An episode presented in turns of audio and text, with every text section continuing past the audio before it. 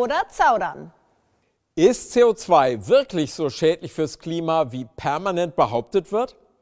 Und was wissen die Leute auf der Straße über Kohlenstoffdioxid und Klimawandel? Gast der heutigen Sendung ist der Unternehmer, Autor und Historiker Dr. Dr. Rainer Zietelmann.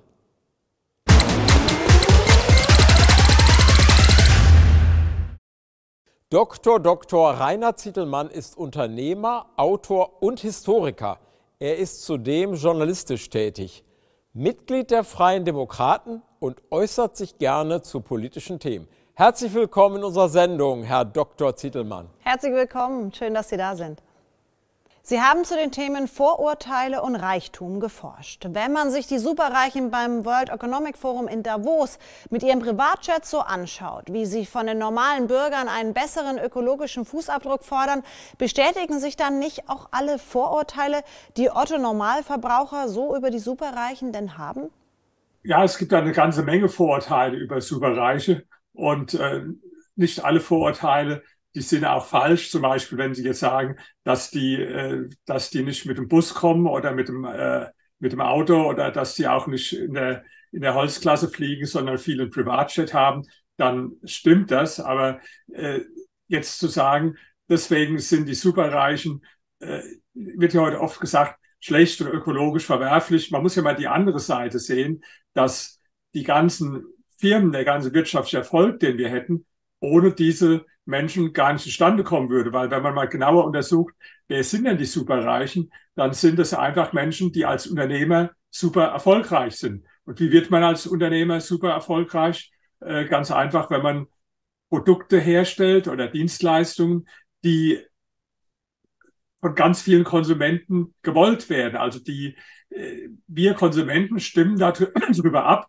ob jemand superreich wird. Ja, zum Beispiel äh, wenn Sie jetzt Google benutzen, äh, dann äh, stimmen Sie darüber ab, wie reich die Google-Gründer, also Sergey Brin und Larry Page werden. Wenn Sie Amazon benutzen, dann stimmen Sie darüber ab, wie sich das Vermögen von Jeff Bezos erhöht ähm, und so weiter. Ja? Und das heißt, die Superreichen sind ja vor allen Dingen super erfolgreiche Unternehmer und haben als solche sehr großen Nutzen für die Gesellschaft. Und ich glaube, wenn man dann die darauf reduziert und sagt, ja, die verbrauchen jetzt, äh, die verbrauchen jetzt mehr als irgendjemand, ja, der mit dem Fahrrad durch die Gegend fährt, dann stimmt es natürlich, aber da, dann geht man am Wesentlichen der gesellschaftlichen Funktion und des Nutzens dieser Menschen vorbei. Das Fiat-Geldsystem ist ein System, das einerseits die Mittelschicht zerstört und andererseits die ganz großen Vermögen begünstigt. Hat angesichts dieses Klassenkampfes von oben ein Klassenkampf von unten nicht auch seine Berechtigung? Die Leidtragenden von der absurden Geldpolitik äh, sind, ja, sind ja alle. Ja, das ist ja unsinnig zu sagen, dass jetzt äh, die Vermögenden davon äh, profitieren würden, weil die Inflation ist was, die trifft jeden auf eine andere Art und Weise. Äh, den Kleinmann, der trifft die Inflation dadurch, dass, es, dass er sich überlegt, wie er die nächste äh, Gasrechnung oder, oder Stromrechnung bezahlen soll oder äh, wie viel teurer die Milch geworden ist. Das sind natürlich Sorgen, die sich jetzt ein Vermögender logischerweise nicht macht. Aber ein Vermögender zum Beispiel, der, sagen wir mal, äh, 10 Millionen äh, äh, Euro hat oder äh, auch, auch 100 Millionen, ja, der ist natürlich in ganz anderer Weise davon betroffen, weil, ähm, weil, weil nicht alle Anlagen inflationsgeschützt sind, sondern äh, zum Beispiel, wenn er im Anleihenbereich ist oder mit, den, mit Bargeldbeständen, da ist halt so, dass man dann logischerweise als Reicher viel massiver als Sparer, sage ich mal, davon betroffen ist, von der Inflation, als jemand, der jetzt kein Geld gespart hat. Also was will ich damit sagen? Äh, ist es nicht so, dass jetzt äh, die, die einen von der Inflation profitieren und äh, dass die anderen von der Inflation geschädigt werden. Der Einzige, der von der Inflation wirklich profitiert, ist der Staat. Dadurch, dass einerseits die Steuereinnahmen noch mehr sprudeln, andererseits dadurch, dass ähm, die, die, die Schulden, die der Staat hat, äh, dadurch auch äh, faktisch erheblich reduziert werden. Aber die, die, äh, die, die Bürger des Staates, egal ob sie jetzt reich sind oder arm, die sind alle negativ davon betroffen. Und äh, nur, dass halt die Betroffenheit sich unterschiedlich auswirkt auf unterschiedliche Menschen. Blicken wir auf den Immobilienmarkt. Seit einiger Zeit steigen dort die Zinsen und die Preise für Immobilien fallen. Steht jetzt ein dramatischer Einbruch vielleicht bevor oder sind das schon wieder Einstiegskurse? Ja, also da, man muss ein bisschen unterscheiden dann von welchem Segment man spricht. Wenn man jetzt ähm, zum Beispiel von dem Mehrfamilienhaussegment spricht, da haben wir in der Tat äh, schon Preiskorrekturen von 20 Prozent. Das kann auch noch mehr werden. Und andererseits haben wir doch das Phänomen, dass die Mieten eher steigen. Äh, das war lange Zeit war das anders, ja. Wir haben eine Zeit lang, auch wenn es öffentlich anders wahrgenommen wird, nur noch moderat steigende Mieten gehabt. Ich denke, dass die Mieten jetzt wieder stärker steigen. Und zwar einfach deswegen, weil wir ein Missverhältnis haben von Angebot und Nachfrage. Wir haben einerseits eine große Zuwanderung äh, nach Deutschland, aber haben andererseits eine Bautätigkeit, die weit, weit unter dem liegt, was eigentlich notwendig wäre. Also die Bundesregierung hat äh, als Ziel angegeben 400.000 Wohnungen im Jahr, was nicht mehr ausreichend wäre. Aber das Ziel, das wird äh, dramatisch verfehlt. Andererseits haben wir eine hohe Zuwanderung. Äh, von daher ist klar, das weiß ja auch jeder, wie schwierig das ist, zum Beispiel in Berlin, wo ich wohne, äh, eine, eine Wohnung zu bekommen. Also eine Frage von Angebot und Nachfrage. Und andererseits wegen der gestiegenen äh, äh, Zinsen gehen die Preise zurück. Ja, und das ist natürlich ein Zeitpunkt. Ich würde mir nicht sagen, dass man jetzt unbedingt einsteigen muss, aber jetzt kann man schon mal anfangen, wieder den Markt äh, zu beobachten. Er ist auf jeden Fall nicht mehr in der Art und Weise äh, überhitzt, wie es jetzt, sagen wir noch, vor anderthalb oder zwei Jahren gewesen ist. Vielen Dank, Herr Dr. Zietelmann. Dankeschön. Dieses Gespräch haben wir bereits vorab aufgezeichnet.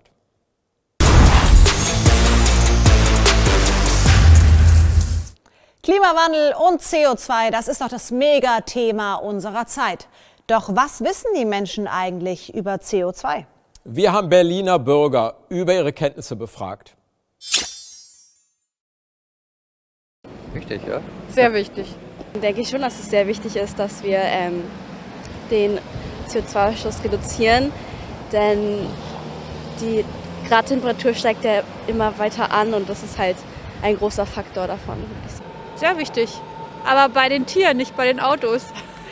Also weniger Fleisch essen, von, äh, dann pupsen die weniger und dann äh, gibt es weniger CO2. Uh, yeah, well, I've been a vegetarian for about half of my life, so it reduces a lot of that. And I try to take trains more than planes. Okay. Das ist eine schwierig zu beantwortende Frage natürlich, ähm, weil wir eh schon viel zu viel Ausstoß haben.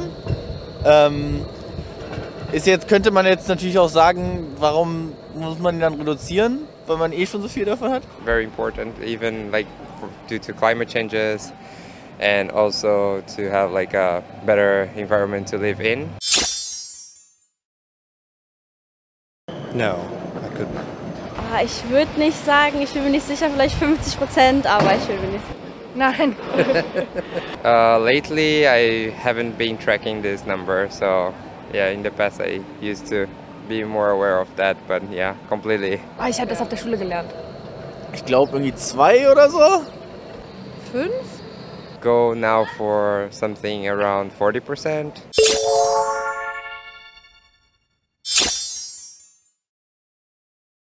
Ich denke relativ wenig, aber ich weiß es halt nicht. Ich denke, der größte Anteil davon. I mean, I guess there's volcanoes and there's us, but I would say we're pretty, we're pretty high up there.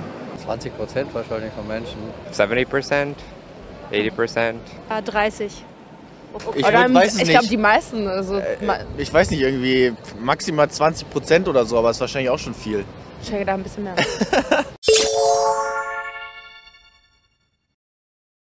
Ach, da machen wir um den Wahlausgang in Berlin ja gar keine Sorgen mehr.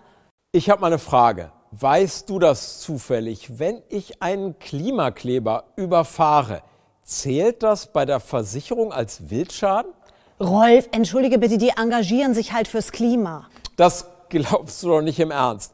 Die Doppelmoral dieser verzogenen Gören regt mich auf. redest du jetzt auch schon von den Spoiled Kids. Gut, da gibt es diese Marlene Engelhorn, die BASF-Erbin, die hat einfach zu viel Geld und natürlich ein bisschen Langeweile. Ihre Großmutter, die sie dann beerbt, die belegt laut Forbes Platz 687 der reichsten Menschen der Welt. Und die möchte doch auch, dass die Reichen mehr Steuern zahlen. Am liebsten 90 Prozent. Wusstest du übrigens, dass BASF im letzten halben Jahr um über 25 Prozent gestiegen ist? Also da frage ich mich jetzt auch, warum überweist die nicht einfach mehr? Frau Engelhorn, ich habe einen ganz entscheidenden Tipp für Sie. Diese Nummer hier, das ist die Bankverbindung des Bundes. Da können Sie jetzt schon Ihr Geld hinüberweisen und müssen gar nicht auf eine Gesetzesänderung warten. Danken können Sie mir dann später. Mensch, Rolf, da wird die sich aber freuen. Da kann die sich dann endlich mit gutem Gewissen ihrer LGBTQIA plus minus Prozent, was weiß ich was, Community ganz widmen und noch ein bisschen weiter studieren. Weißt du, andere, die sind mit 31 Jahren Oberarzt und Frau Engelhorn, die studiert ja noch ganz gechillt Germanistik. Die Frage ist, wer zahlt das alles? Die liebe Obi? Irgendwie komisch. Wenn wir uns diese ganzen Aktivisten so anschauen, dann sind darunter kaum Pflegekräfte, Bauarbeiter, Fleischerei, Fachverkäuferinnen oder ähnliches. Wenn ich die in Interviews sehe, dann haben die normalerweise zottlige, verschiedenfarbige Haare, keinen Job und sind gerne mal non-binär. Du bist aber auch wirklich wieder gemein. Es ist wichtig, sich für das Klima zu engagieren. Klar, und das machen die auch ganz toll. Schau mal diesen Klimakleber an der ist so umweltbewusst, dass er erstmal seine Plastikflasche in den Gully wirft. Einzelfall, Einzelfall, sage ich da nur. Die Doppelmoral der Klimaaktivisten ist unfassbar. Wusstest du, dass Langstrecken-Luisa Neubauer sehr gerne Urlaub in fernen Ländern wie Indien, Australien und Tansania machte? Ich bezweifle, dass sie da mit dem Rad hingefahren ist. Inzwischen ist ihr Instagram-Profil natürlich von den Fehltritten ihrer Vergangenheit gesäubert klimabesorgte Klimasünder halt. Na, die saß doch jetzt erst in Lützerath bei der Demo gegen den Kohleabbau. Kohle ist ein schönes Stichwort. Davon hat die nämlich reichlich. Sie ist nämlich Teil der Remsmar-Familie. Genau kann man das Vermögen der Familie Remsmar nicht beziffern, doch geschätzt sind es um die 1,45 Milliarden. Ihre Großmutter war nämlich mit dem Zigarettenfabrikanten Feiko Remsmar verheiratet.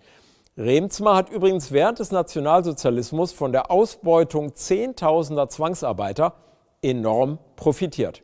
Du, die ist aber in guter Gesellschaft, weil auch ihre Cousine, die Carla Remzma, die ist auch so eine führende Fridays for Future Aktivistin. Ich glaube, einen richtigen Job haben beide nicht, außer natürlich, man sieht jetzt so Klimaaktivist als Job an. Muss man ja auch nicht haben, wenn man aus einer Milliardärsfamilie kommt. Okay, Marlene, Carla und Langstrecken-Luischen sind reich.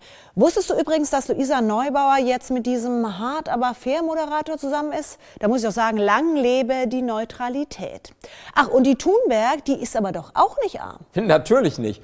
Zu der gibt es übrigens eine schöne Geschichte. Als Greta Thunberg im August 2018 erstmals streikte und sich ganz allein mit einem Pappschild vor das schwedische Parlamentsgebäude setzte, da kam natürlich rein zufällig der PR-Profi Renzog dort vorbei. Er machte Fotos und schrieb einen Artikel über sie, den er auf Facebook veröffentlichte und damit die Medien auf die streikende Schülerin aufmerksam machte und gründete gleich mal eine Art Facebook für Umweltfreunde mit Greta als Zugpferd.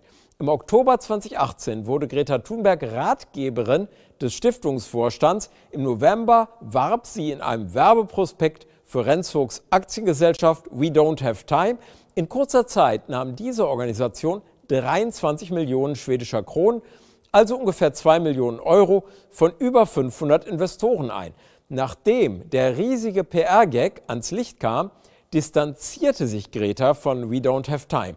Wie viel Geld zu ihr geflossen ist, das bleibt wohl ihr Geheimnis. Gerüchten zufolge ist Greta auf jeden Fall mehrere Millionen schwer.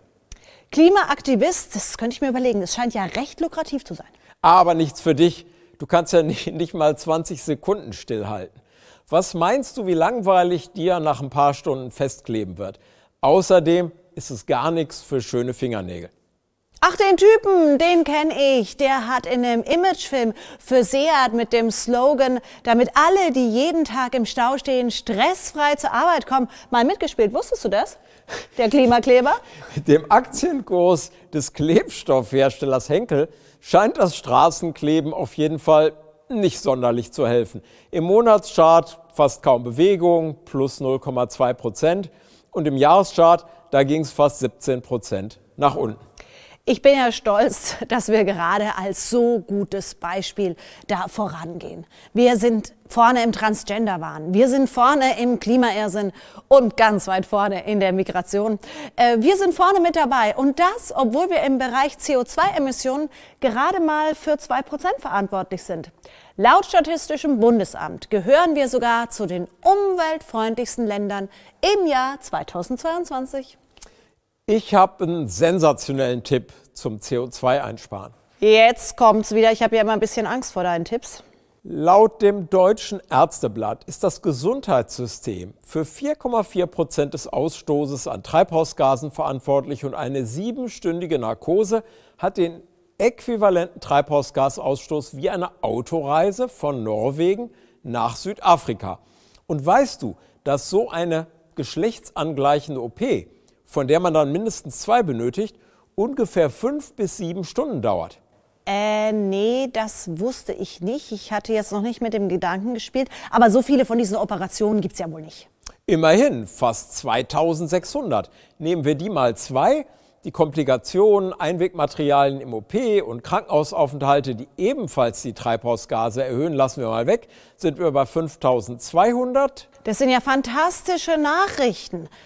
Also, da ich mich jetzt nicht umoperieren lasse, darf ich zweimal mit dem Auto von Norwegen nach Südafrika und bin immer noch klimafreundlicher als jeder woke Transgender. Hey Rolf, you made my day.